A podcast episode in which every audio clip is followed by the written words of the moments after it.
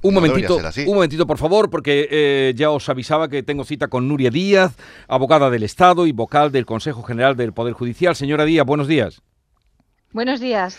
El Consejo General del Poder Judicial ha conseguido sacar adelante una declaración institucional contraria a la amnistía por nueve votos a favor, cinco en contra y uno en blanco. ¿Con qué fin ha realizado el Consejo General del Poder Judicial este informe sobre quién pretende influir? Pues mire, eh, yo creo que hay que ver que esta declaración institucional lo que no es, eh, no es una declaración política y tampoco es realmente un informe, porque no tenemos todavía la proposición de ley para poder informar sobre ella. Proposición de ley que, por cierto, eh, no requiere del informe del Consejo, pero que nos lo podría pedir, por ejemplo, el Senado o alguna asamblea parlamentaria autonómica. No es una declaración política, sino que yo creo que hay que leerla en clave ética. En junio de este año, la Red Europea de Consejos de Justicia aprobó un documento sobre eh, un código de conducta para los miembros de los consejos de justicia. Y en ese código, bajo el principio de lealtad, se dice que cuando la democracia, los derechos fundamentales o el Estado de Derecho están en peligro, los miembros de los consejos de justicia deben alzar su voz. Y eso es lo que hemos pretendido con esta declaración institucional, alzar nuestra voz para dar a conocer a los demás poderes del Estado y a la opinión pública lo que nosotros entendemos que, es, que es esta ley, que es una ataque al Estado de Derecho. Estas declaraciones institucionales, por otra parte, tienen también precedentes. Hicimos una declaración institucional en su momento en apoyo de los jueces polacos, cuando la reforma del Poder Judicial en Polonia, y en octubre de 2017 hicimos otra declaración institucional cuando en Cataluña se crea una comisión especial para estudiar las violaciones de derechos fundamentales en Cataluña, porque en todos estos casos hemos entendido que se atacaba a la independencia judicial y a la labor de los tribunales. O sea, encuentran ustedes, por lo que me acaba de decir, que la democracia en España está en peligro encontramos que el Estado de Derecho en concreto, que es una de las piezas clave para, para, nuestra democracia, está en peligro porque esta ley cuestiona muchos de los principios sobre los que se asienta nuestra Constitución. La seguridad jurídica, la división de poderes, la competencia exclusiva de los tribunales para juzgar y hacer ejecutar lo juzgado, la responsabilidad de los poderes públicos, porque al final crea una clase de personas que son irresponsables, generando también una gran discriminación frente a otro grupo de, españoles.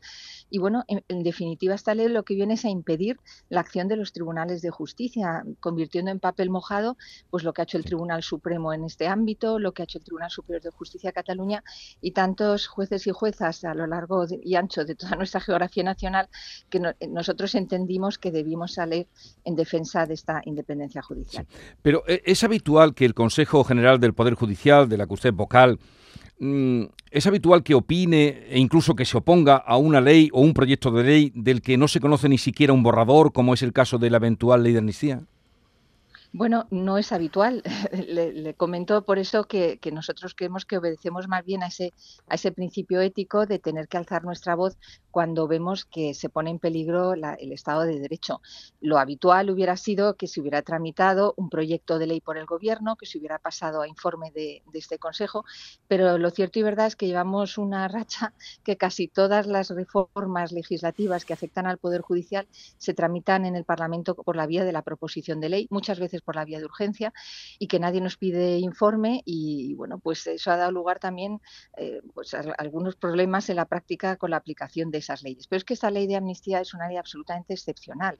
Lo decimos también en el comunicado, es una ley singular que lo que busca es beneficiar a personas concretas por hechos concretos y en un tiempo concreto y que entra en conflicto con muchos principios constitucionales. Por eso digo que ni es una declaración política ni tampoco es un informe, sino que es una manera que tenemos de llamar la atención de la opinión pública y de los demás poderes públicos sobre el peligro que esta ley a nuestro juicio supone. Estamos hablando con Nuria Díaz, abogada del Estado, vocal del Consejo General del Poder Judicial. Le pregunta Manuel Pérez Alcázar. Eh, señora Díaz, buenos días. En caso de que eh, en la tramitación de la futura ley intentasen evitar el dictamen previo de los órganos judiciales, nos acaba usted de apuntar de que podría solicitarse el informe del Consejo General del Poder Judicial vía eh, quizá el Senado o algún Parlamento autonómico.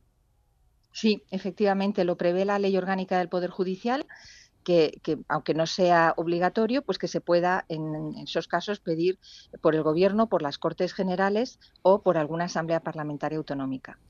Y en efectos prácticos, en caso de que el juez García Calderón eh, eleve un suplicatorio para eh, Castellón eleve un suplicatorio para que Puigdemont tuviera que rendir cuentas ante la justicia por el caso de Tsunami, ¿esto podría elevar este asunto a la justicia europea?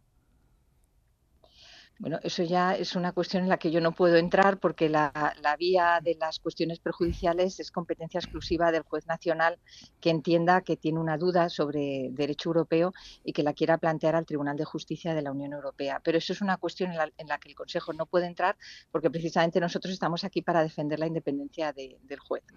Y una, una última, señora Díaz. Las críticas al pronunciamiento que han hecho desde el Poder Judicial le han venido precisamente desde eh, los grupos de izquierda, los grupos políticos de izquierda, porque eh, le reprochan que aún esté sin renovar el mandato. Bueno, eso sí que eh, eh, yo creo que el mandato lo tenemos caducado desde el, 4 de diciembre de 2018 y que es urgente. La Comisión Europea lo ha dicho ya en dos informes sobre el Estado de Derecho en los dos últimos años, que lo urgente es renovar el Consejo y luego, inmediatamente después, cambiar el sistema de elección de los miembros judiciales para adaptarlo a los estándares europeos. Pero claro, mientras esto no ocurra, nuestra obligación es seguir trabajando. Entonces, eh, estamos bueno, ejerciendo nuestras funciones, salvo aquellas de las que nos privó la Ley Orgánica 4 21, que ahora ha ratificado el Tribunal Constitucional recientemente, es decir, no podemos hacer los nombramientos, lo cual afecta gravemente al funcionamiento de algunos órganos judiciales, en especial al Tribunal Supremo y a la jurisdicción militar, también a un Tribunal Superior de Justicia, porque tampoco podemos nombrar a los magistrados del llamado turno autonómico y todos los demás cargos judiciales gubernativos eh, cuyo mandato de cinco años ha vencido están exactamente igual que nosotros, con el mandato prorrogado. ¿no? Entonces, bueno, yo creo que es urgente la renovación. Eh, eh, una última pregunta. ¿Qué, le parecen las manifestaciones? ¿Qué percepción tiene de lo que está pasando, lo que se está produciendo en Madrid? Bueno, yo sobre eso la verdad es que no, no puedo opinar porque se sale completamente de mi ámbito ni como ciudadana madrileña tampoco. Usted vive en Madrid. Bueno, pero es que usted me está entrevistando como vocal del Consejo. entonces, permítame que, que, no opine sobre esto. Bueno, le agradezco su atención, un saludo desde Andalucía y que tenga un buen día. Muchísimas gracias. Buenos días a todos.